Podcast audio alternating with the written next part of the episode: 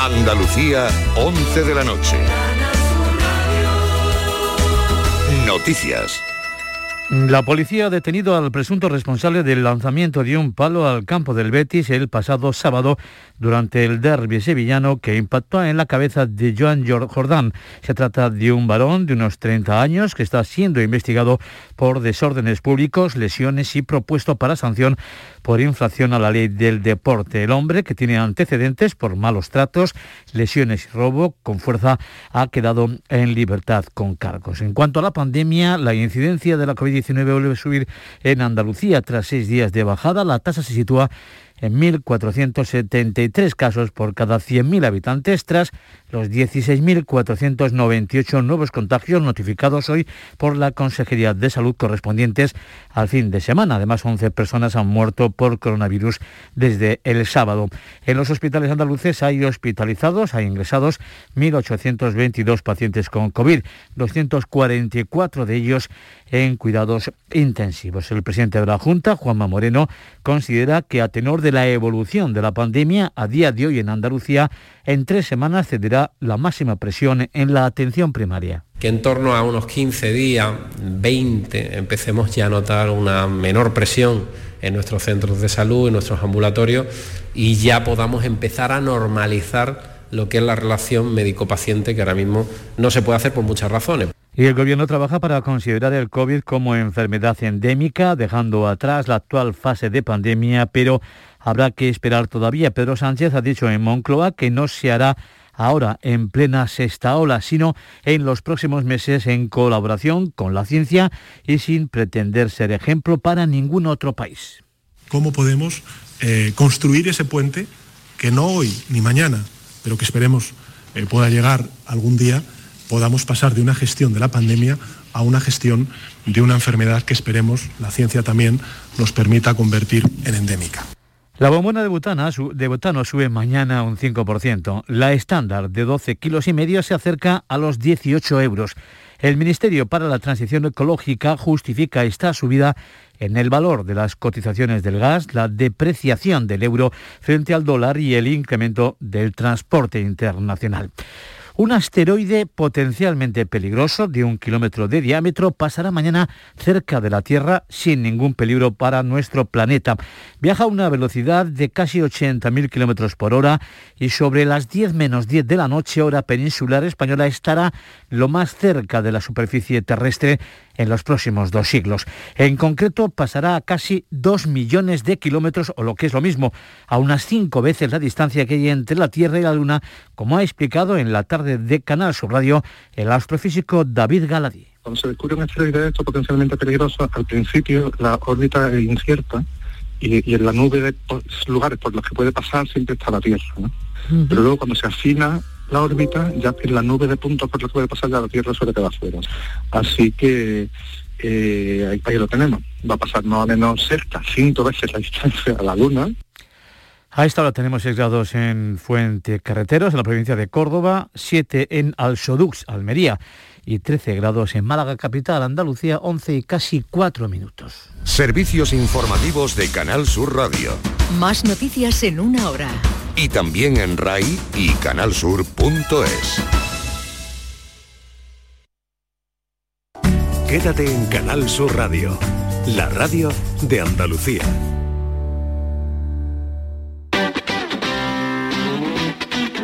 El pelotazo de Canal Sur Radio con Antonio Caamaño.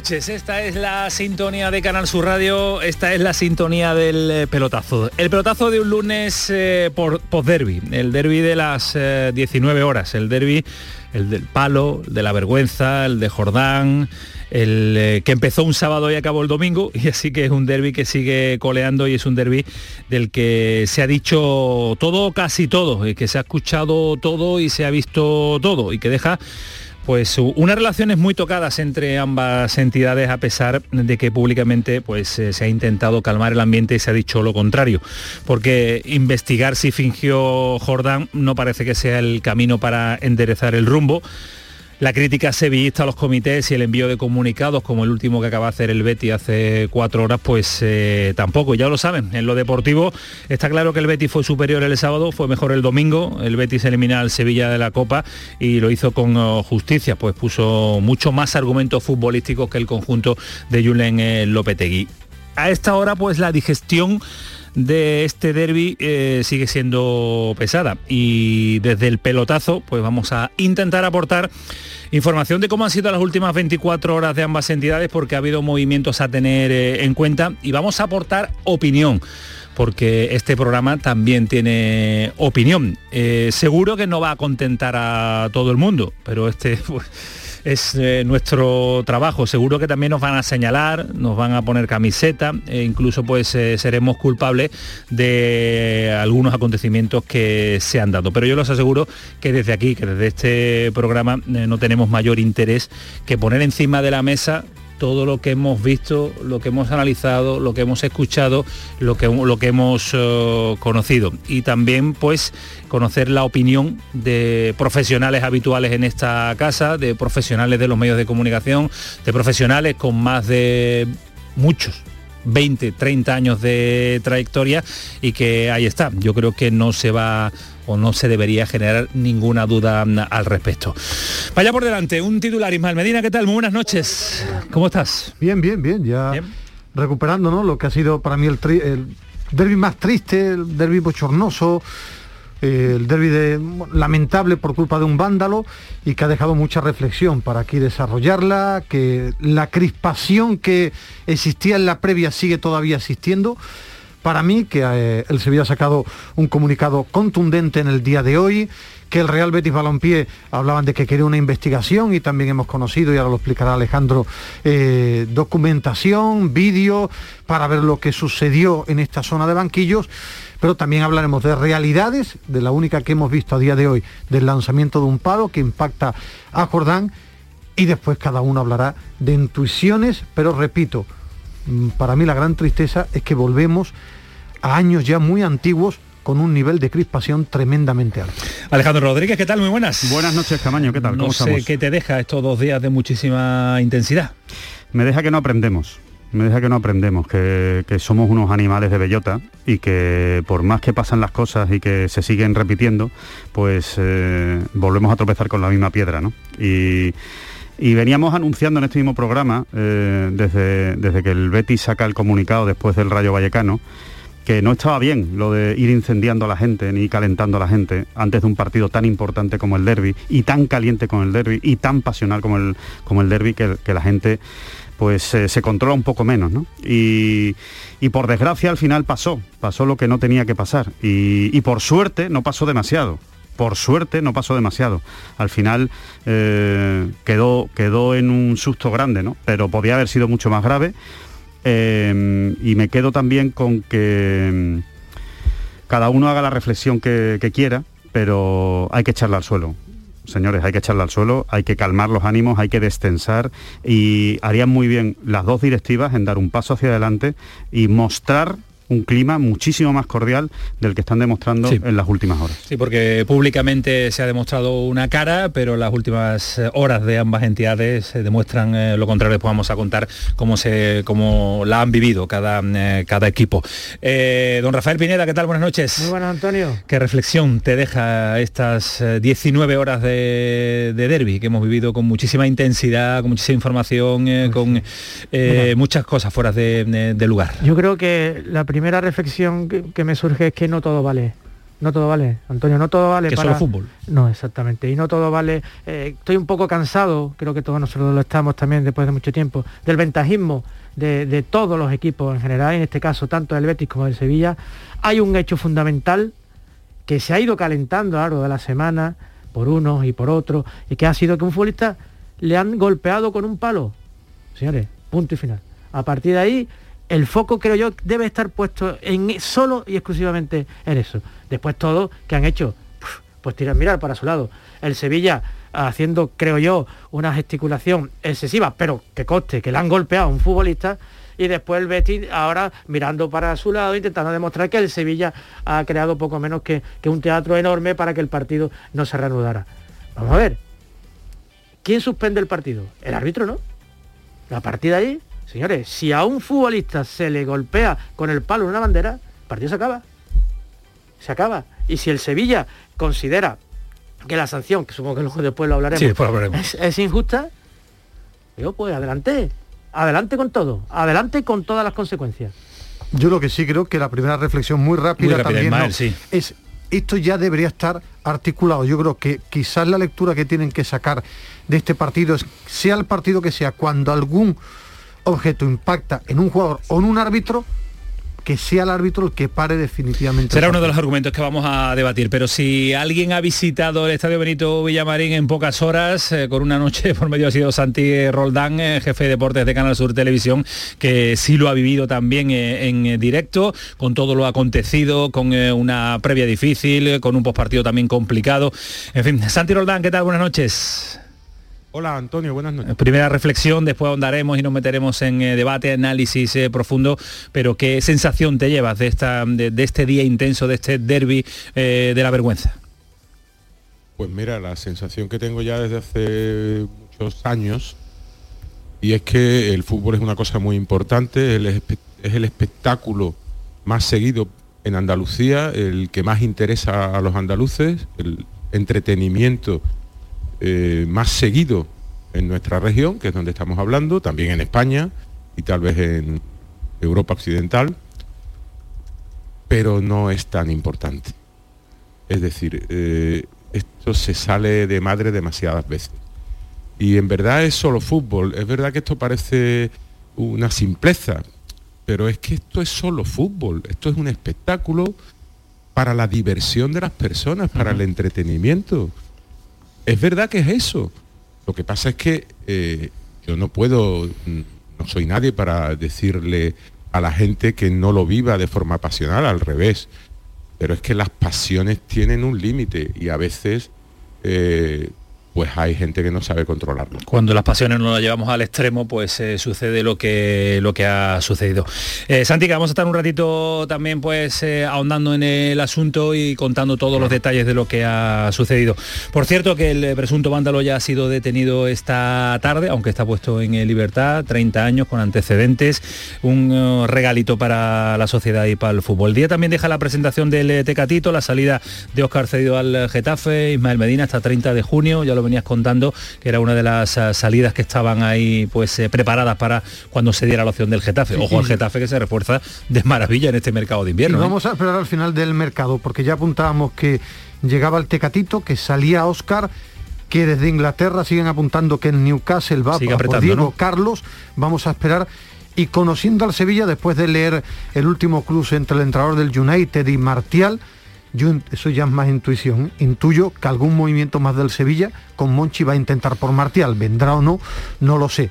Pero después de tanto movimiento, yo creo que sigue pensando Monchi a ver si en los últimos días de mercado trae esa guinda. Y, a- y lo mejor que le puede pasar a este momento en cuanto al fútbol eh, sevillano y andaluz es que empieza a rodar la pelotita. Y lo va a hacer mañana porque juega el Betis con el Alavés, eh, vuelta a la liga ante un equipo recuperado, el de Mendizorroza con la recuperación de William José y Bellerín. Y también se presenta mañana Sergio González en el eh, nuevo Mirandilla, se presenta ante su afición y ante su ex equipo, el español. Ahora nos va a contar Javi Lacap en el Granada, en el Granada dos meses y medio después vuelve Rochina, hoy ha trabajado con el resto de los compañeros y el Almería, que ya trabaja para recuperar ese partido partido que tiene no mañana, sino pasado el miércoles, ese partido atrasado eh, con el eh, Lugo para cerrar la primera vuelta, el líder actual de la segunda división.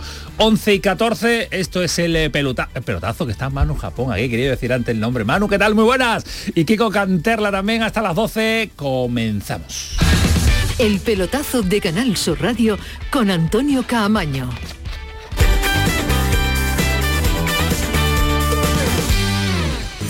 Con Social Energy comienza el año ahorrando hasta un 70% en tu factura con nuestras soluciones fotovoltaicas y vino a la subida de la luz. Además, aprovecha las subvenciones de Andalucía y pide cita al 955-441-111 o en socialenergy.es. Solo primeras marcas y hasta 25 años de garantía. La revolución solar es Social Energy. En Vitaldent, este mes, 15% de descuento en tu tratamiento dental. Porque sabemos que tu sonrisa no tiene precio. ¿Cuál? ¿Mi sonrisa? ¿Será la mía? Oye, ¿y la mía? Claro, la vuestra y la de todos. Hacer sonreír a los demás no cuesta tanto. Pide cita en el 900 101 001 y ven a Vitaldent. A los que lo hacéis porque os cae bien el vendedor. ¿Qué pasa, Manuel? O porque sabéis que estás echando una mano. O porque le ha tocado a tu amiga. Y si le ha tocado a tu amiga, ¿por qué no te va a tocar a ti? A ver. A todos los que jugáis a la 11, ¡Bien jugado! porque hacéis que miles de personas con discapacidad sean capaces de todo. A todos los que jugáis a la 11, bien jugado. Juega responsablemente y solo si eres mayor de edad. La mañana de Andalucía con Jesús Vigorra. Un programa informativo. Además, el Constitucional también se ha pronunciado sobre... De entretenimiento. Arturo Pérez Reverte, buenos días. Buenos días. Que te ayuda. Señor Calatayú, buenos días. Hola, buenos días. Y te divierte. Las mañanas de Andalucía son mejor. La mañana de Andalucía con Jesús Vigorra. De lunes a viernes desde las 5 de la mañana. Quédate en Canal Sur Radio. La radio de Andalucía. El pelotazo de Canal Sur Radio con Antonio Caamaño. Seguimos en la sintonía de Canal Sur Radio, seguimos en el pelotazo, muchos argumentos encima de la mesa y muchos compañeros con muchas ganas que muchas cosas que contar, analizar, porque si uno se eh, planta y empieza a tirar y marchar hacia atrás desde el inicio de la primera parte del sábado del partido, madre mía, ha sucedido absolutamente de todo. Era el, el, derby mm, eh, que no podía guionizar absolutamente nadie de que esto sucediera, pasara, no es la primera vez también que, pasa, pero con la prolongación, con los cambios, con eh, todas las polémicas que, se han montado con la detención del que ha lanzado la, barra de, PVC, eh, no es la primera vez, pero ojalá sea la última en que, en que suceda. Empezando por lo último y ahora vamos a, ir analizando detalle a detalle, Alejandro, en el Betis ha habido jornada de muchísima intensidad, con movimientos y con envío de material a Madrid. Sí, y bueno, vamos a tratar de explicarlo para precisamente no echar más leña al fuego, ¿no? Que, yo creo que creo que, entre todos hacemos bien si, intentamos, si intentamos explicar las cosas bien, ¿no? Eh, en este caso hay, hay, hay mucha gente en casa ¿no? que puede entender que esta revisión de imágenes y de audio que ha hecho el Betis durante todo el día, tanto de la grada de Gol Sur para localizar al, individuo que, lanzó el, palo, como de la zona de banquillos para saber exactamente qué es lo que pasó cuando llegó eh, Jordán con el golpe, eh, acabó en el suelo, atendido por los médicos.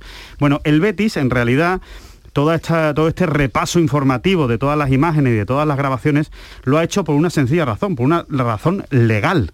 Lo hace para evitar el cierre del estadio.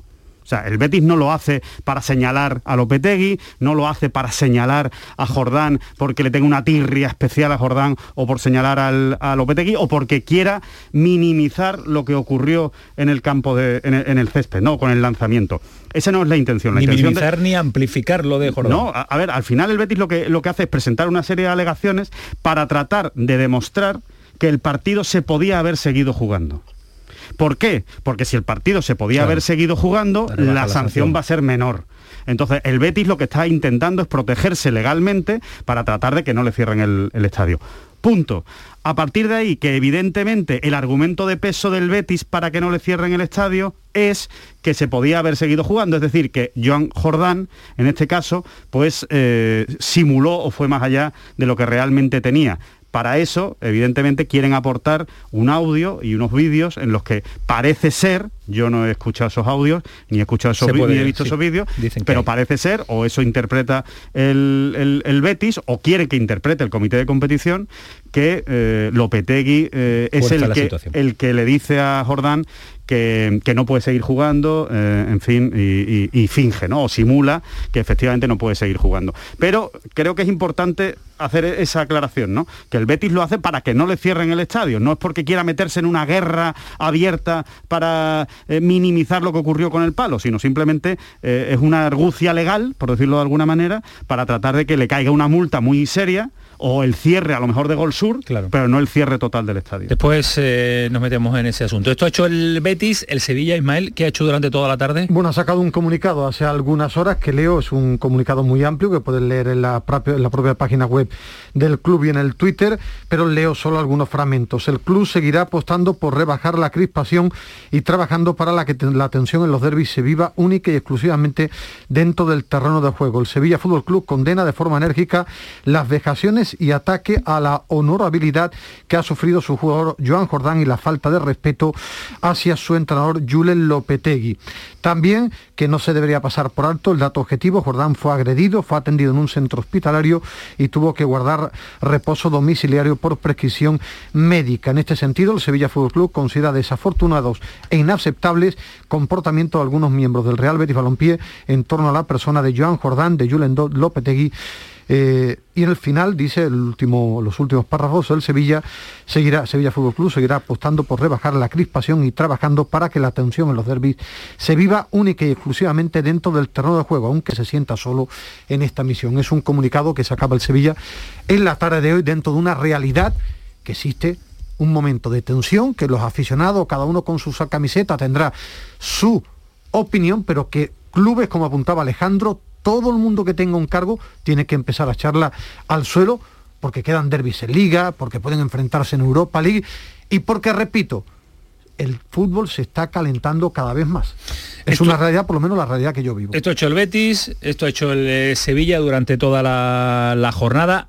Esto rebaja la tensión, amplía, aumenta la tensión. Santi, lo pongo encima de la mesa.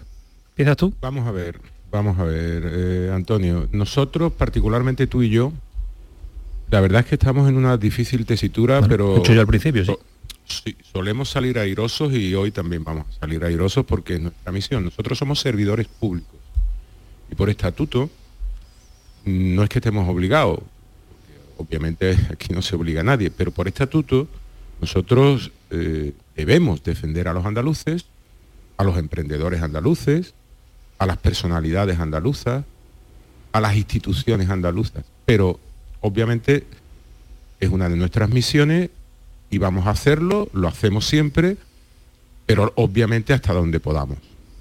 Entonces, lo que quiero decir con esto es que quizás se nos pueda interpretar mal si por defender a alguno de los dos, porque es que los dos clubes que son instituciones eh, enormes en Andalucía son andaluces, eh, por defender a uno estaba diciendo a ver si se va a pensar que lo que estamos es atacando al otro, bajo ningún concepto. Alejandro además eh, lo ha explicado muy bien, ¿no? Porque el Betis no es que quiera eh, jorobar al Sevilla Fútbol Club, ni mucho menos, quiere defenderse.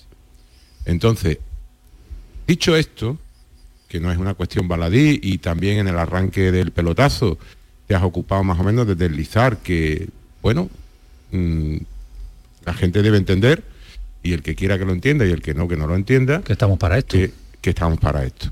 Lo principal es que somos periodistas. Eso, por supuesto. Entonces, dicho esto, que no tiene nada que ver con el, con el debate, yo defiendo al Sevilla y al Betis, hasta donde pueda. Entonces, yo, por ejemplo, mm, al Betis lo, lo defiendo porque se está defendiendo y además la afición del Betis no tiene en absoluto ninguna relación con el sujeto que me ha hecho gracia que tú has dicho presunto vándalo, no lo de vándalo no es presunto. el vándalo es, lo tiene asegurado en el DNI. Eso es, lo que es presunto, autor de momento. Pero verdad, eh, el tipo, el tipo de, de vándalo no tiene nada de presunto. Bueno, esto es simplemente un poco de humor. Eh, el, el Betis, la afición del Betis, eh, no tiene nada que ver con este sujeto. Este sujeto responde, pues ya hemos visto además la catadura del tipo, ¿no? Eh, lo que pasa es que está en libertad, a pesar de sus, mm, fin, de sus cargos, que tiene un pasado un poco turbulento, ¿no? Y obviamente si está en libertad, pues tiene, me imagino que los derechos que tenga eh, protegidos los tiene, es decir, puede un campo de fútbol, puede entrar con una bandera y, el- y está autorizado que la bandera esté sostenida por un asta, por un mástil de PVC. Entonces, eh, contra eso el Betis no puede hacer absolutamente nada. Y va a seguir pasando porque tipos así van a seguir entrando en los estadios. Eso es muy complicado. Lo que pasa es que eh, vamos a ver si es posible que eduquemos a nuestros hijos en que estas cosas no se pueden hacer, pero Santi, sí, pero mi, mi- el mi- trabajo de la educación Mi es cuestión era esa. eh, ¿se, está, ¿Se está avivando el fuego o se le está poniendo calma? Porque uno lee el comunicado del Sevilla que empieza francamente bien y termina de forma, de forma eh, regular. Eh, el Betis defiende el- sus el intereses. ambiente está El- muy el caliente, ambiente está muy caliente. El ambiente está muy caliente, el ambiente está muy crispado y los clubes son los primeros que no la están echando al suelo. Eso- eso quería los llegar. clubes no la están Claro, echando al suelo. Entonces, por ejemplo, ayer yo eh, ayer yo mm, entiendo perfectamente que Lopetegui aparezca muy crispado en la sala de prensa, con un tono vehemente y, y riña a, a todo el mundo, nos, nos riñó a nosotros, a los periodistas, porque eh, eh, entre otros decía que el foco había que ponerlo exclusivamente en el lanzamiento que se había producido por parte de un vándalo. Bueno, nosotros tenemos que analizar puede- mucho más allá, no puede, solo- nos puede eso, reñir, claro. nos puede reñir. Yo creo que nos debería reñir por todo lo contrario. A los periodistas. Los periodistas tenemos obligatoriamente que ampliar los focos a todo. No, no, no ceñirnos exclusivamente en un suceso, en un hecho. Eh, eh, porque es que si no, no estamos haciendo bien nuestro trabajo. Hombre, si hay un solo foco, pues mira, que enfoque a donde tenga que enfocar, pero los periodistas eh, obviamente tenemos más iluminación, más ¿Sabéis- focos. Sabéis- los focos no una- podemos ceñirlos exclusivamente a un hecho cuando hay una, eh, hay una consecuencia de ese hecho que tiene muchos más focos. Y es que un partido que se estaba jugando se suspende y se reanuda sin público al día siguiente. Pues vamos a enfocar, como periodistas que somos, vamos a enfocarlo todo. No solo un No, foco. yo, el- en la reacción del, en este caso del Betis, yo creo que el Betis, por supuesto, tiene todo el derecho a defenderse, como ha dicho Alejandro, pero el Betis tiene que disculparse. O sea, eh, el Betis, ¿por qué no se disculpa por lo que ha ocurrido en su campo? ¿Por qué no dices condenamos de manera tajante lo que ha ocurrido con Jordán? Lo hace, Y- ¿no? ¿Lo hace de manera tajante, Santi? Sí, lo pone inmediatamente en el Y manda unos vídeos para, para desenmarañar que, que- que se está haciendo un teatro ahí. Para... No, esa es otra película. Eso lo, lo ha dicho ya Alejandro. El Betis se está defendiendo de que no le cause un acusando, perjuicio. claro, acusando a- al Sevilla de que, de que había creado un, un teatro para que el partido se suspendiera. ¿Y qué hace el Sevilla? Bueno, Cuando no acaban de golpearle a, a un futbolista... hora no tengo conocimiento de que el Betis haya mandado nada acusando a nadie. Si tú lo tienes, yo me callo, ¿eh? Bueno, el Lo- Betis, el lo- Betis lo, lo- que ha mandado son unas alegaciones con unas pruebas de vídeo y de audio en la que confía que puedan minimizar el castigo que le pueda caer por eh, el lanzamiento del, del objeto. El, el contenido, evidentemente, de esa prueba que manda No se el conoce, Betis pero no se sí han dicho que hay Entre otras cosas porque el Betis, el Betis, evidentemente, en este caso, prefiere que sea el comité de competición el que diga lo que sale en esos audios y lo que sale en ese vídeo antes que decirlo el propio Pero Betis. Alejandro, perdona, Creo que sinceramente y en este caso más por el bien de la convivencia que por otra Sí, cosa. pero, pero, pero yo ayer eh, tengo presente sonidos de Aro y sonidos de Pellegrini dicier- diciendo que quieren que se investigue. Para mí que la- se investigue no por Pero es que- defender, no por defender es que, que le caiga Pellegrini- una menor multa al Pellegrini- Betis, sino que se investigue qué ha pasado Pellegrini realmente. va con su idea adelante, ¿eh? Y Pellegrini considera que el Sevilla ha hecho teatro. Y dice, esto se magnificó. Y dice que un tubo de plástico no hace ese daño, ¿eh? Que Por eso. Hombre, Eh, hay, hay un hecho real, eh, hay un hecho real que, es decir, eh, a la hora de analizar lo que pasó ayer, eh, lo que pasó el sábado es una circunstancia real, decía Santi, lógicamente, por desgracia en el fútbol, y yo comentaba en el arranque que creo que a lo mejor esto debe servir para que haya normas muy claras, muy claras, que es injusto, es- claro que es injusto. Es complicado, Ismael. que sí, pero Eso a- es complicado a- porque cualquiera puede tirar y... Sí, pero yo me refiero que es- parar el partido, complicado. Tiene que estar ya, eh, porque es una realidad, pero le puede pasar a cualquier equipo, en cualquier campo, si por desgracia un vándalo no es la imagen ni de un club ni de ninguna afición, pero puede ir a cualquier estadio y puede lanzar a cualquier jugador.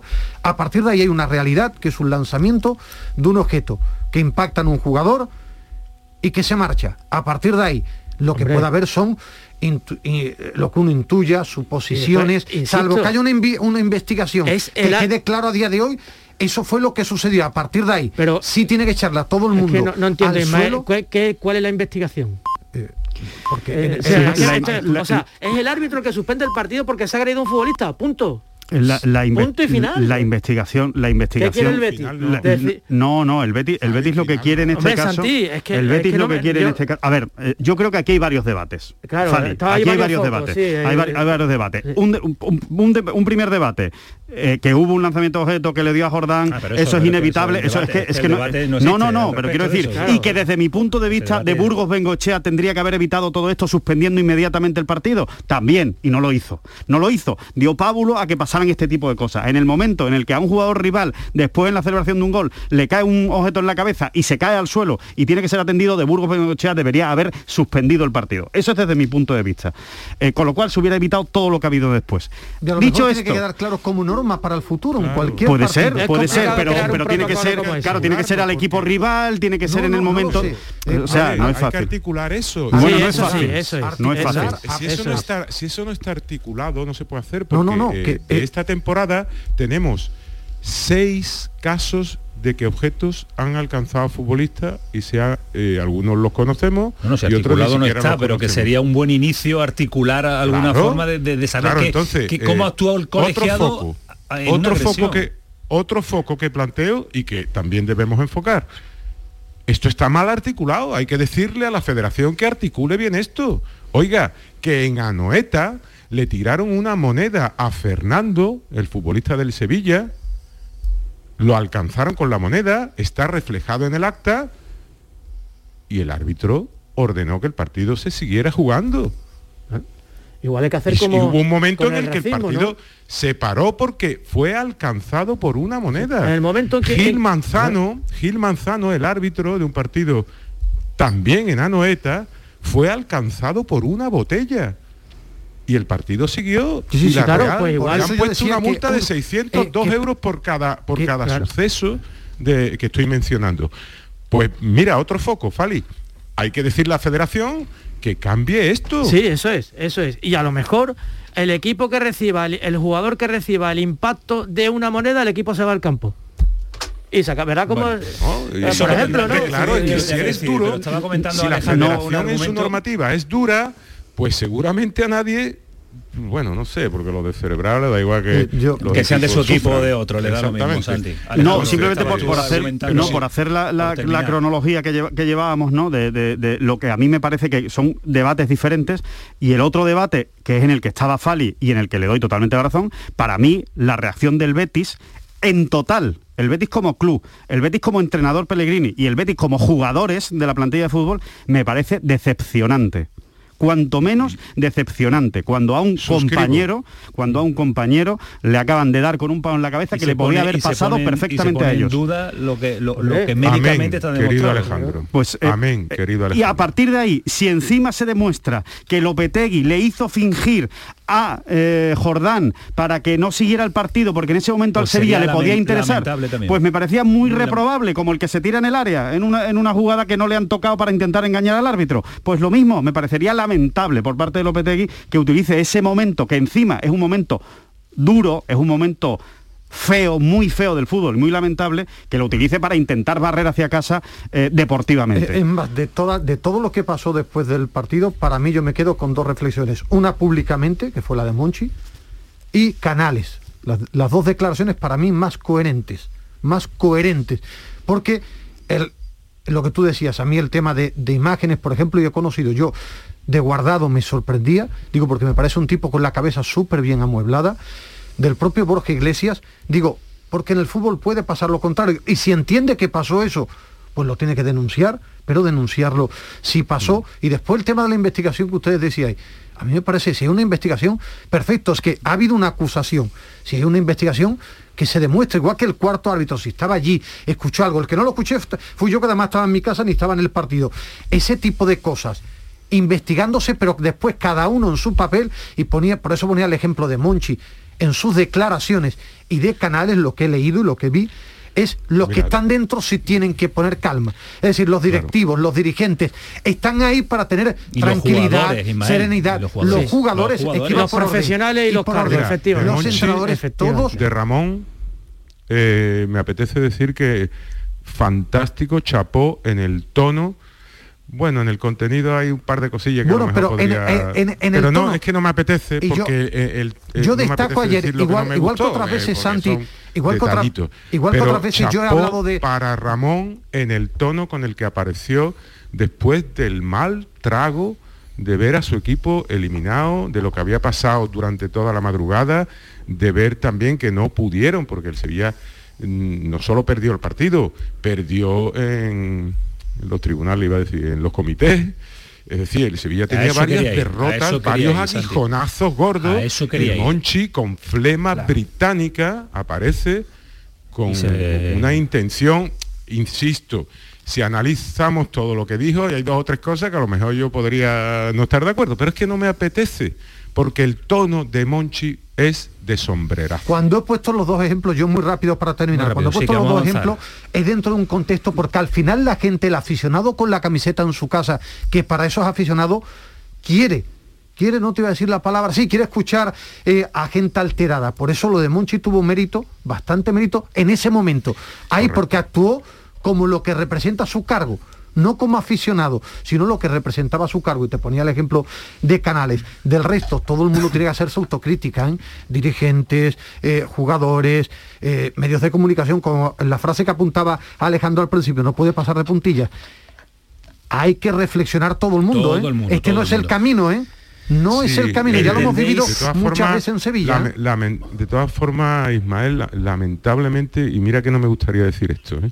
Caemos. esto, esto, no, es que nosotros no podemos educar a gente que no tiene educación. Podemos intentarlo y creo que lo intentamos, pero es que esto va a seguir pasando. Si es que hay mucho cafre. Eso es cierto. Y a los cafres de verdad que tú. Pero podemos- ni al cafre yo, le- ni al tú, cafre ni, le ni Alejandro, pero ni podemos- Alcalde, sí, ni Antonio pero- podemos pero- educar. pero- Pero podemos, podemos señalar, Porque si al podemos café lo alimentamos nosotros con lo que Sí. quiere escuchar, pues culpa Claro, es si, nuestra un, también. si un club Termina, Félix, recibe un arbitraje negativísimo, como el día del Rayo contra el Betis, y el Betis habla de ignominia y de falta de justicia Claro, en la labor arbitral, claro. tío, vamos a echarle no se al puede suelo. apoyar Yo tengo que ese decir, comunicado, no, no, se puede puede apoyar eso. comunicado. Eh, ¿Entendéis por eh, que el Sevilla quisiera suspender el partido en en la prórroga o en el, en el día domingo, en la previa, los movimientos del Sevilla, ¿lo, lo O sea, entendéis? que no se jugara el Que no se domingo. jugara el domingo, sí, a mí en me la continuidad. extrañó, sí, lo- claro. Bueno, yo lo entiendo en el- desde el momento en el que no iba a poder jugar uno de sus futbolistas. Entiendo que encima es el agredido. que el o sea, la- entiendo, entiendo que el Sevilla trate de defender su postura, es decir, a ver, mm, yo ya tenía muchas bajas y encima una causada por el asunto que ha suspendido el partido, que es el lanzamiento del palo, resulta que no voy a poder contar con él al día siguiente. Mm, yo entiendo que el Sevilla defienda su postura, Claro. claro. así se ve, mm, bueno, desde a, a priori se ve de- o a posteriori beneficiado por los cambios que introduce después de dos hombres importantes para, para Lopetegui, con el cambio de, de Acuña y de, y de Cundé. Sí, pero bueno, Cundé jugó de aquella manera. Sí, bueno. Cundé jugó de aquella manera, la- las cosas como son, ¿no? Eh, Cundé jugó... Cundé- no está para jugar. parecía que tenía mm, 40 años como Joaquín. Sí, no podía andar, podía se- moverse. no podía correr. Entonces, por eso digo que, que el Sevilla pone a Cundé pues como el Cid, ¿no? Casi. Pues, dice, bueno, por lo menos lo eh, intento no- poner. A mí Antonio cuidado, me que- cabe- Que Joaquín, que Joaquín no se me enfade. pues, no, es que tiene 40. A mí me cabe, 40. me cabe la duda, igual est- me estoy pasando un poco, pero ¿por qué el Sevilla dice no juego? No juego. No, la duda que te cabe, Fali, No es si crees que se equivocó, ¿no? Que casi que le podría haber venido ellos- mejor que hubiera continuado el partido. para, pa- para mí creo que eh, intentó pelear hasta el último momento, creo que hizo bien, en mi opinión, ¿eh? el club y los aficionados pueden pensar cada uno, hizo bien presentándose.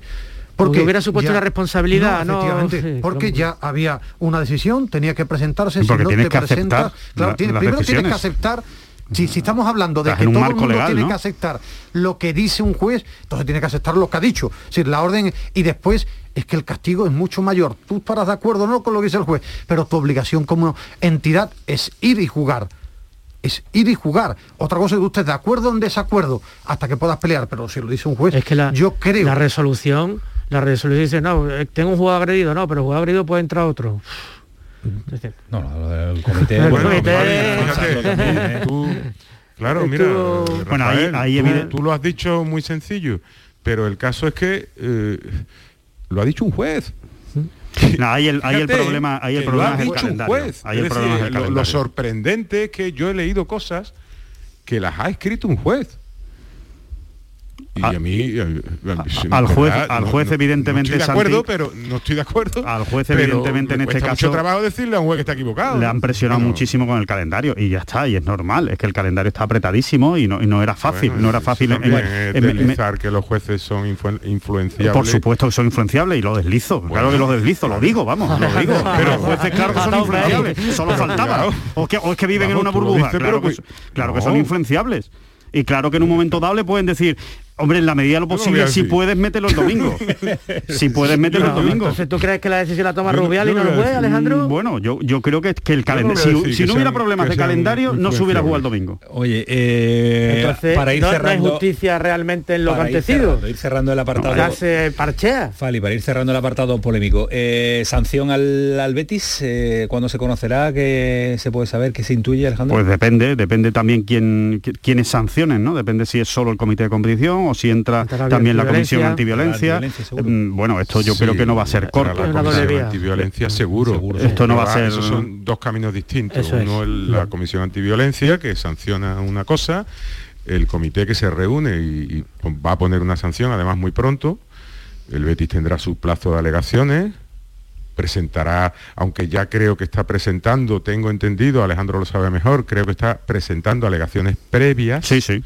eh, que se puede hacer, eh, pero en cualquier caso el fallo que no le va a satisfacer en absoluto, eh, obviamente se puede Tendrá recurrir, el Betis va a claro, recurrir, recursos, entonces digamos que yo creo que al Betis le pueden cerrar el campo o una grada por X partidos, pero que esa sanción creo, vislumbro, que puede ser efectiva en, en marzo. Yo creo, dos- más o menos. Dos, ¿eh? dos cuestiones muy rápidas Sí, para finalizar. que quiero- Que quiero te da mucha hablar un rabia. poquito de lo Eso te- deportivo, no, efectivamente, porque te, es te iba a que decir que te da rabia. 30 minutos hablando Claro, de, de lo que ha sucedido y te- nada de lo deportivo. Te da mucha rabia porque el partido tenía una pinta, bueno, tuvo una pinta extraordinaria, pero que era bonito un segundo contra tercero y que quede por culpa de, del lanzamiento Pues del venga, te- vándalo. te, te lo compro. Sí, ¿Qué te gustó sí. del Betis? ¿Qué no te gustó del Sevilla? Bueno, eh, en el, el partido del sábado me pareció muy superior el Betis, muy superior el Betis, con mucho más ritmo, llegando muy bien a, portería. Lo vi a un Betis mucho más ágil, superior al Sevilla.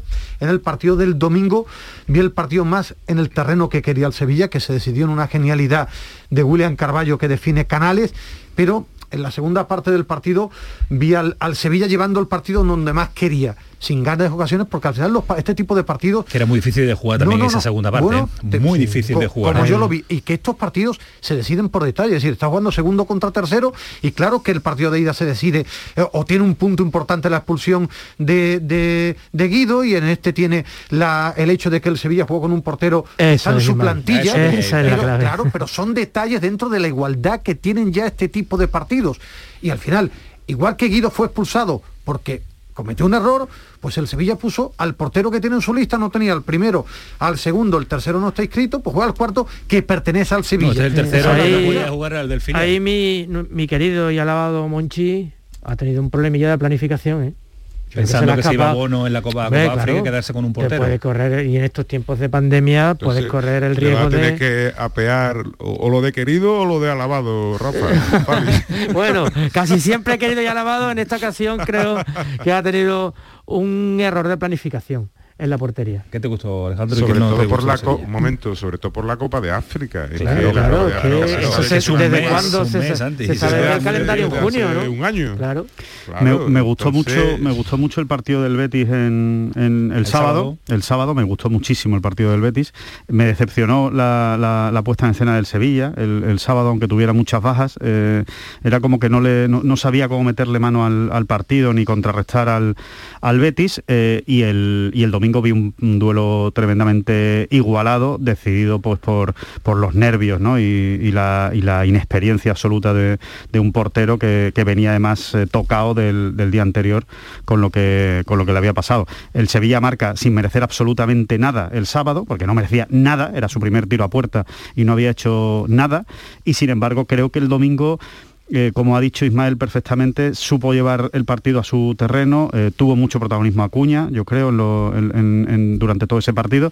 Y, Mira que y- estaba también tieso, ¿eh? Sí, y, y el Pero- Betis, y el Betis decide en una jugada individual, individual, porque tiene calidad, error. porque tiene calidad y un error del portero porque eso eso lo para, vamos, eh, el Bueno, hay que 95% de los porteros de primera, segunda y, y primera red. Claro, hay que desviarlo fuera, no para adentro. Es que- Se apoya hacia la izquierda, se apoya, se apoya hacia Claro. el palo el corto, eh, pensando que no le pueden meter por el palo corto cuando ese balón va a ir por ahí. ¿no? Y para mí ha sido el Técnicamente ya, ya falla eh, al enfocar cómo debe encarar el posible lanzamiento de, de canales, porque se agacha muchísimo, se queda sin soporte físico suficiente para eh, moverse bien en el caso de que Canales opte por el disparo, que fue lo que pasó. Y ahí es donde, claro, en el rechace no tiene, mm, no tiene control de la situación tiene fuerza, y no tiene fuerza. no tiene fuerza, el balón no lo puede de- despejar hacia afuera. Eh, el En jugador- fin, en fin, pero muy rápido, todos no podemos poner al, al cuarto portero del Sevilla a la Bueno, altura Santi, de en- un en duelo esa de portería primerísima tú dos penaltis hace nada, ¿eh? Dos, no, Dos penaltis, tres. tres. No, tres, tres. Uh, qué feliz, qué feliz se va a contar Santi Eh, ahora. yo me paré el cuarto, paré un cuarto, pero el querido Tomás Calero dijo que eso no podía Eso no ser, podía que había que repetirlo porque que esto que era. Este tío va para aquí todos los penaltis. Para mí el, el hombre de esta eliminatoria, por encima de Fekir y de Canales, que son buenísimos, ya lo esperaba, ha sido William Carballo. que Yo he sido muy crítico con él y creo que en esta eliminatoria, bueno, esta eliminatoria, en este partido al completo se ha sido el hombre Eliminatoria, que... eliminatoria de Copa del Rey. Sí, bueno, pero Sí. como estamos acostumbrados a hablar de eliminatoria y de vuelta... Creí en que, este ibais, creí que ibais a hablar también de, mi- Carballo. de mi predicción del jueves. ¿no? Cuando dije que iba a ganar el Betis y que decisivo iba a ser Canales. Pero bueno, veo, uno- veo que no, veo que no. Veo que se os ha olvidado, qué pena. Eh, Santi, muchas gracias. A ti y a Cuídate todos mucho, vosotros, un abrazo queridos. fuerte. Hasta luego. Estos son los periodistas que hacen el pelotazo todos los días. Esta es la opinión de cada uno de ellos. Eh, ¿Les habrá gustado? ¿No les habrá gustado? ¿Lo habrá compartido? ¿No lo compartirá? Pero es eh, la opinión de profesionales eh, desde hace muchísimo tiempo del periodismo. Así que esto es lo que intentamos hacer eh, cada día. El pelotazo, Gran Sur Radio. Dale, mano. El pelotazo de Canal Sur Radio con Antonio Caamaño. Mientras duermes, hay mucha gente de radio. Gente que está viajando, limpiando, conduciendo, repartiendo, vigilando. Toda esa gente forma parte de un club y están en la mañana de Andalucía, el club de los primeros de Canal Sur Radio, con Charo Padilla. De lunes a viernes desde las 5 de la mañana. Quédate en Canal Sur Radio, la radio de Andalucía. Canal Sur Radio, Sevilla. ¡Guau! ¡Vaya furgoneta! La he alquilado en Iberfurgo. Está súper nueva. No parece de alquiler. Ya, en Iberfurgo disponen de una flota en perfecto estado y te ofrecen presupuestos a medida. En Iberfurgo somos expertos en alquiler de furgonetas de carga, pasajeros y carrozados. Visítanos en iberfurgo.com o en Sevilla en el Polígono Industrial Parsi. Tras las fiestas navideñas, no olvides reciclar los aparatos eléctricos y electrónicos que ya no usas para cuidar de nuestro medio ambiente. Entra en www.raeandalucía.es para saber dónde depositar tus residuos de aparatos eléctricos y electrónicos. Actúa, recicla y conecta con la naturaleza. RAE Andalucía. El pelotazo de Canal Sur Radio con Antonio Caamaño. Como diría Manolo Martín, se nos ha ido el programa. Mañana hay un Betis a la vez, sí, vale, sí, mira la hora. Y también hay un Cádiz español, vaya partido de morbo para debutar eh, de Sergio González, para debutar en eh, Liga, en casa, porque ya lo No. hizo en Copa Telesporting de No, Gijón. lo que pasa es que me sorprende que, que le preguntaron también que él jugó en el español y es del Sí, español. quiere ganar pero- al español, claro, no, pero no, no, no es que, a traer. que- que le jugó en, la- en el español. vaya la Eh, rueda de era del prensa. español El nivelito-. Vaya, que de prensa, vaya la rueda de prensa de que- Sevilla, de la presentación. Tanto la salida de Cervera, con algunas preguntas como para la, la llegada de, de- del nuevo entrenador del Cádiz. Eh, Javi Lacabe, ¿qué tal? Muy buenas. ¿Qué hay? Buenas noches. Qué bien vives desde la distancia. Bueno, yo preferiría vivir en media tabla. También Ya sería puesto. mucho mejor. Oye, que llega un partido mañana bonito en tres semanas. No sé cómo se lo ha tomado el personal. No sé si está el aficionado Hombre, lo de- ilusionado con lo de Sergio González o, o no. Lo de bonito yo desde el punto de vista neutro lo entiendo. bueno, El aficionado del Cádiz yo creo que es... eh, Suena bien, suena decir bien. dramático, no quiero exagerar. Pero no lo voy a hacer llamar dramático, pero sí... eh, mira que yo soy de los que solo llama finales a las finales de verdad, pero es que yo creo que si el Cádiz no gana mañana va a tener que ganar muchos partidos seguidos, porque veo que están empezando a espabilar los de abajo, que están fichando muy bien los de abajo, que tienen muy buenos entrenadores, ahora sí los de abajo, Quique Sánchez Flores en el Getafe, Mendilíbar que conoce la primera también en el Alavés. Me da miedo hasta que se despierte de verdad el Levante. Y, en el Cádiz veo que ahora el que suena es Alcaraz, otro mediocentro, que siguen sin sonar, o sin sonar, o sin cerrarse, un delantero centro y un extremo de verdad diferenciales. Y, y el otro día contra el Sporting vimos muy parecido. eh, es que claro, yo creo que con ¿Ninguna lo que hay ahora mejoría, mismo en el Javi? Cádiz, ¿Ninguna mejoría? yo te diría que exactamente lo mismo. Lo mismo, ¿no? Para mi gusto. Hombre, lleva tres días también, tampoco se iba a notar Claro, eh, que no lo una pedir milagro, mágica eh. de pedir milagro, ¿no? Bueno, también estaba enfrente del Sporting en segunda división, ¿eh? Tampoco Bueno, estaba pero- enfrentando un equipo pero, de, de primera eh, eh, división. Yo creo que ahora, ahora mismo lo apuntaba Javi, eh, para creer necesita ganar.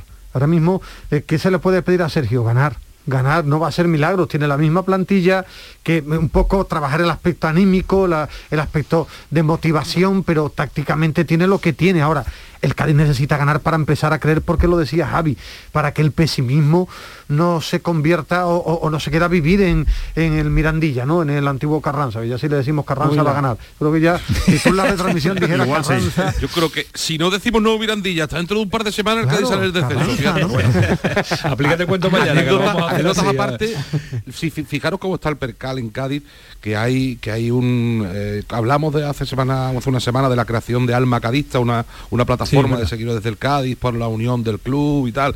Y, hay convocada una concentración antes del partido en defensa de esa unión, pero en la que ya están hablando de, por supuesto, eh, destacar la figura de Álvaro Cervera media hora antes de que el Cádiz se la juegue con otro entrenador en el banquillo. Por supuesto, para poner a reparir al presidente también, que está de moda ahora. El ambiente no es el más adecuado para pelear tres puntos mañana, claro. o sea, una concentración para mi gusto, y mira que aprecio muchísimo a mucha gente de esta, de esta plataforma, pero una concentración media hora antes, por mucho que diga, no tiene nada que ver, podemos estar media hora en la puerta gritando, eh, Cervera, te queremos, Vizcaíno, vete ya, y no nos importa un pimiento Sergio, pero vamos a entrar en Carranza y vamos a estar todos con el Cádiz. La gente vendrá con un calentón a Carranza que Dios no quiera que el español se adelante en los primeros 10 minutos, porque si no Carranza va a ser un hervidero, pero un hervidero contra su propio equipo contra ese propio equipo que todavía no ha ganado y contra ese propio equipo que no tiene nada más, como yo creo que- que decía Ismael hace un momento, que la motivación de un nuevo entrenador. O sea, el único ingrediente distinto del Cádiz que hemos visto en los últimos meses y que no ha ganado nunca en casa y que ahora mismo está a cuatro puntos más el gol averaje, porque el Getafe no ganó 4-0, o sea, serían cuatro, prácticamente cinco puntos de la permanencia, es la motivación de tener un nuevo entrenador. Eh, y lo que eso pueda cambiar en las piernas de los futbolistas y en la cabeza de los futbolistas. 10-12 días para el cierre de mercado y poco se está moviendo. Esos tres fichajes prometidos por Vizcaíno, que lo escuchamos antes de que se abriera el mercado, que eran fundamentales, necesarios, nada de nada, ¿no? San Emeterio y se acabó. pero es que ahora parece que el siguiente que viene es Alcaraz, otro medio centro que me parece un gran futbolista también, como San Emeterio, pero que viene sin ritmo en segunda. no, que no son que titulares. sí. Este nivel de jugadores es Estos gente los de jugadores que debatíamos Pero hace que un no, mes, no que que Cádiz- titularísimos. o sea, Sergio sabrá mucho más que yo de fútbol, evidentemente, no lo voy a discutir. Me voy a poner plan Luis Enrique ahora mismo. Pero, pero desde luego, lo que yo creo que no le hacía falta tan, de manera tan impepinable al Cádiz eran medio centro. Ismael ha visto muchas veces al Cádiz, vosotros habéis visto muchas veces al Cádiz. Yo creo que al Cádiz le hace falta con urgencia mucho más futbolistas de medio Sí. campo hacia adelante de las cuatro posiciones ofensivas, Extremo mucho punta. más que dos Sí. pivotes. El gol. Y extremo, gente, si tú gol- quieres jugar gol abierto... fabricante de gol. extremos Claro. lleva buscándolo el Cádiz fútbol. años, ¿eh? Los extremos llevan buscándolo que el los encuentre, ¿no? Bueno, bueno, no sé, algún día tendrán que encontrar algún extremos que le aporten o que le gusten a los a los entrenadores. Pero En Unión, fin. ¿eh? Unión, Antonio, Unión. No, Unión lo- lo- y... sí. Lo que nos a- cuenta apoyar Javier claro, es, es que es muy delicado lo que está ¿eh? contando. Sí, ¿eh? ¿Tú prevés muchos cambios en el 11 de mañana? ¿De los titularísimos con Cervera? Yo, mira, te doy un 11, yo creo que me voy a equivocar en uno o en ninguno. Venga, Fíjate, pues yo creo que Conan Ledesma va a estar seguro en portería. Si Carcelén se recupera, que me dicen que está entre algodones, juega Carcelén por la derecha, el Pacha Espino por la izquierda, Fali y Cala como centrales. Mi gran duda está en el mediocentro, porque veo que no le gusta lo que ve. Mm, Y yo creo que incluso no me está nada recuperar que, que repitiese San Emeterio. Y ya mi duda es, según lo ofensivo que quiera hacer, San Emeterio con Alex, o San Emeterio con Johnson, o San Emeterio con Alarcón, pero yo creo que San Emeterio va a ser sagrado, porque el otro día lo hizo muy bien. Y a partir de ahí, Perea, Alejo y arriba Negredo y Choco. Yo No creo suena que mal. es el, el es un Cádiz. tópico, pero no suena mal el pero 11 del es un- Cádiz es de mañana, pero es lo que de- tienen, el equipo típico de lo que, de lo que venía poniendo Cervera Sí, también, ¿eh? Lo que habrá que ver si ha tocado algo, yo creo que más en el aspecto mental, ¿no? De intentar crear algo, ¿no? Vamos a ver si lo consigue mañana ante su ex Yo equipo. creo que por momentos va a querer tener más la pelota. Otra cosa es que el equipo sea capaz de fabricar. Tampoco es muy difícil. ¿eh? De los porcentajes que venía Álvaro Cervera no era muy difícil. ¿eh? Nos la dan a nosotros cuatro y la tenemos más en tenemos, algunos tenemos momentos. Un ratito más. Y, y salir con más gente seguramente también, ¿no? Al- ofensivamente, o sea, que, el- que en las contras se ¿Con 11 incorpore más seguro? gente. No, que se incorpore más gente, que no que no se queden tan tan tan Y- atrás, ¿no? Y como diría Aragones, dosis de buena suerte, ¿no? Aquella fase de, no creo en la, la, la suerte no existe, existe la buena. Más gente, más gente por delante de la pelota, vamos. Mañana Sí, lo contamos, eh, la cabe, ¿no? En Radio Andalucía Información, la gran jugada desde las 7 y cuarto hasta Mañana las está la 12 de la noche. Mañana está la cabe. Hombre, va a venir, va a venir, te va a llegar después del Sí, partido. sí, después del Betis, además vengo- vengo escuchándolo Si te dejas Javi, si te dejas Javi, Sí. me va a dar ¿Tú después. crees quién ser es yo capaz de conducir y poner la radio para escuchar? Eso va a ser complicado. Hasta luego, Javi. Buenas noches. Hasta mañana, adiós. Eh, Tecatito Corona por fin ya, con la camiseta puesta, ya ha debutado, ya ha sumado minutos y presentado en el día después. Ha visto muy muy muy contento, muy feliz, ¿eh? Hombre, estaba claro, mucho tiempo. ¿eh? No estaban pendientes de Alejandro, que el otro día me preguntó por él. Le hizo una pequeña radiografía, sí, le No, convenció, ¿no? no, no contó la mejor, radiografía contó que le hice. el- Eh, nuestro compañero portugués, ¿eh? No se le vio, hablando- no, no se le vio, no, se le vio mucho. Eh, bueno, él es un hombre muy de- del gusto de, de Lopetegui. Jugó en los tres puestos, yo creo que va a jugar más de, de- de interior derecha o de jugador de banda derecha y va, a- va a cambiar a Campos por la izquierda, salvo cuando Montiel no esté bien. que salió alguna vez. y pegó un taconazo. ¿eh? Sí, él, él es un jugador en pleno derbi, ¿eh? Él, es- él es un Jugador de la calidad. Muy vistoso Sí. técnicamente.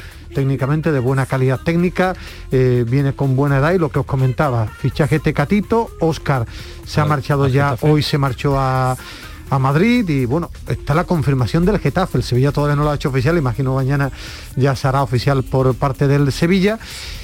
Diego Carlos y Newcastle, no sé, eh, es que eh, yo no sé la si el, si el Newcastle va a venir con la pasta de verdad y va a volver loco al Sevilla, ¿con qué? ¿Con 60 kilos? No lo sé. Es que no lo sé, por eso Pero digo... 60 kilos genera ya la duda no en lo Monchi. sé. No, no, Es por por poner un ejemplo, es que por no poner sé. un 60 límite. millones de euros, yo creo. Con- Yo con- creo que sí. Con Koundé aguantaron el, Lo- el tirón, pero ¿eh? los tres Con creemos que sí, ¿eh? tres creo que que con es 60 una cifra mm, pero Cuadra muchos números eso en el Sevilla, ¿eh? Que está la cosita un poquito justita. Pero con ese 60 aspecto. hay que ir a fichar, Fali. Bueno, de- deberían tenerlo fichado ya. Por eso. Seguro que Hay que ir a fichar, no te quedas seguro con que, el- 60. que el Sevilla se habrá movido. Pero que Sevilla no va a vender a Diego Carlos si no tiene un Claro, sustituto. que son especulaciones y lo único que sabemos es que a Diego Carlos lo traen loco, llamando por teléfono, por teléfono y Normal. mucha pasta, y que ahí está el Newcastle, que esto es llamar y decir, la pasta Fali me da tu casa y este es el dinero. Ahora, Ahí está. y lo que os apuntaba, no el, el entrenador del Manchester United dijo públicamente que no había estado Martial en el último partido eh, contra el Aston Villa porque no quiso el jugador. ¿Esto qué significa? Lo que hemos venido comentando, el gran sueño de Monchi antes de empezar el mercado, con el mercado comenzado y hasta que termine, se llama Martial. Va a venir, no lo sé ahora, que es el sueño que tiene que va a intentarlo hasta el último día, estoy convencido. Bueno, y que el jugador está apretando ya. claro, claro. O sea, que Sería ya es un, un siguiente salto de paso. calidad importante Pero- la llegada de Martial. Pero ¿eh? no en las condiciones que el Manchester Claro, United está pidiendo a día de hoy. ¿eh? Imposible. Sevilla ha tenido dos decisiones ya esta temporada, ¿eh? La Copa y la Y Champions. la Champions, sí. Está impresionante en Liga, pero todo lo que sea reforzar y apostar por, por pelear por lo más alto, tiene que hacerlo. ¿no? Es que necesita reforzar Lo el equipo. necesita, efectivamente. Pues intuye un eh, tramo final de mercado en estos 10, 12, 12 días que quedan todavía para el que cierre el mercado de invierno el próximo 31 de enero, que es cuando se finiquita la posibilidad de, de fichar. Así que va a haber eh, movimientos al respecto. Eh, ¿Qué tenías por ahí? que te No, estaba por ahí? pendiente de los partidos. no, hoy y ha habido, demás, ¿no? ha habido partidos de la Liga Italiana que ha perdido el Milán, que estaba luchando por el liderato con el con el Inter, contra un equipo que le gusta mucho a Alejandro, la Spezia. Sí. ¿Sabes quién lo me dirige? gusta mucho. ¿Quién es el entrenador de la Spezia? Tiago Mota. El que era jugador ¿Sí? del Barcelona, es el entrenador de la Y, Spezia de que ha Paris ganado Germain también. 1-2, eh, ha ganado el Nápoles con un andaluz con Fabián y ha ganado la Fiorentina 6-0 al Genoa y como le gusta mucho a Fari la Copa África, ha empatado a uno Burkina Faso con Etiopía y también Camerún ha empatado en el día de hoy. Que muy Putellas, sí, Argelia de- puede salir, ¿eh? Debes en el, eh, los premios Debes de fútbol femenino Vallañito, y ¿qué lleva? Vallañito se lo lleva Lo gana todo. absolutamente todo. Y el golazo de la Mela, el mejor gol, el premio el gol Pusca, el premio Pusca, el mejor gol de la temporada pasada, ese que hizo con el Tottenham de Tacón, que le pegó de la frontal del área. eh, Y Lewandowski es el que ha ganado a un que le gusta mucho Ismael, Mendilíbar. ¿Verdad, Ismael? sí, además me cae genial, ¿eh? Sí, claro, Tipo de- simpático. como Pablo- Sí, con- igual con de Machín, vinagre, ¿eh? de de vinagre. Tú sabes de las cosas que más me gusta de. Lotina, Y Machín. No, no, no, no, de, de Machín. todos los antiguos. No, yo, yo era mucho de Mendilibar, siempre he sido mucho Y de Vidal. No, no, Yo era siempre he sido mucho de Lotina, ¿eh? Un respeto a Lotina. Porque tú eres muy vinagre. Cuidado con Miguel Ángel Lotina. Lotina no es vinagre, si, era, si era un alma Es cándida. triste. Gracias, don Rafael Claro. Gracias, Adiós. Alejandro. Adiós, Mañana te espero aquí por aquí. Claro que Margarita, sí. llégate cuando quieras a tu casa, ¿vale? Bueno, mañana Hombre, intentaré. Antonio Carlos que viene para... Pero mañana no coincido con Alejandro. No, mañana no, no, no. Os cruzáis en los pasillos. Sí, Esto fue el pelotazo. Así que Canal Sur Radio está Cremades y todo ese equipo preparado. Que pasen una buena noche, que disfruten. Adiós.